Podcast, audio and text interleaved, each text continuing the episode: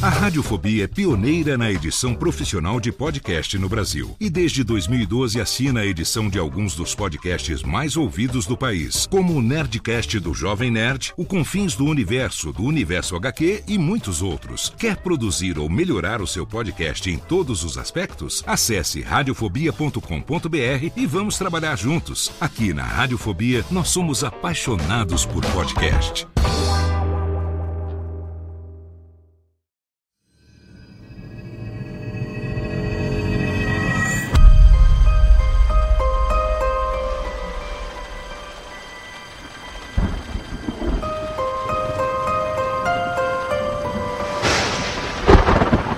Mas um clarão consegue filtrar através da vegetação e, por uma fração de segundo, traduz em uma imagem difusa toda a perversidade que emana naturalmente daquele lugar.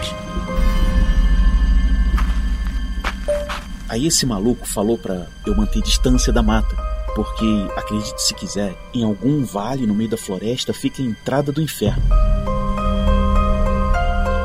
As árvores de contorno enigmático gente criar esse monte de monstro que não existe. Vai ficar tudo bem, Michael. Agora deixa de frescura e termina logo esse trabalho. Os vales de profundeza insondável Meu Deus, que porra é?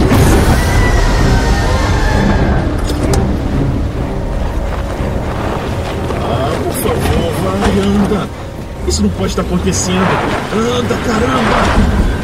E os vultos de forma indefinida, espreitando por entre os troncos retorcidos das árvores. Droga!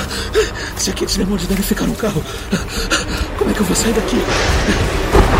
Eu podia te matar aqui mesmo e todo mundo ia negar ter visto ou ouvido qualquer coisa, rapaz. Ó, inclusive aqueles policiais daquele carro. As pernas fraquejam, seus olhos mergulham na completa escuridão. O mundo começa a girar e Michael, pela primeira vez em sua vida, desmaia. Podosfera Originals e Radiofobia Podcast Network apresentam O Mistério da Fazenda Vita.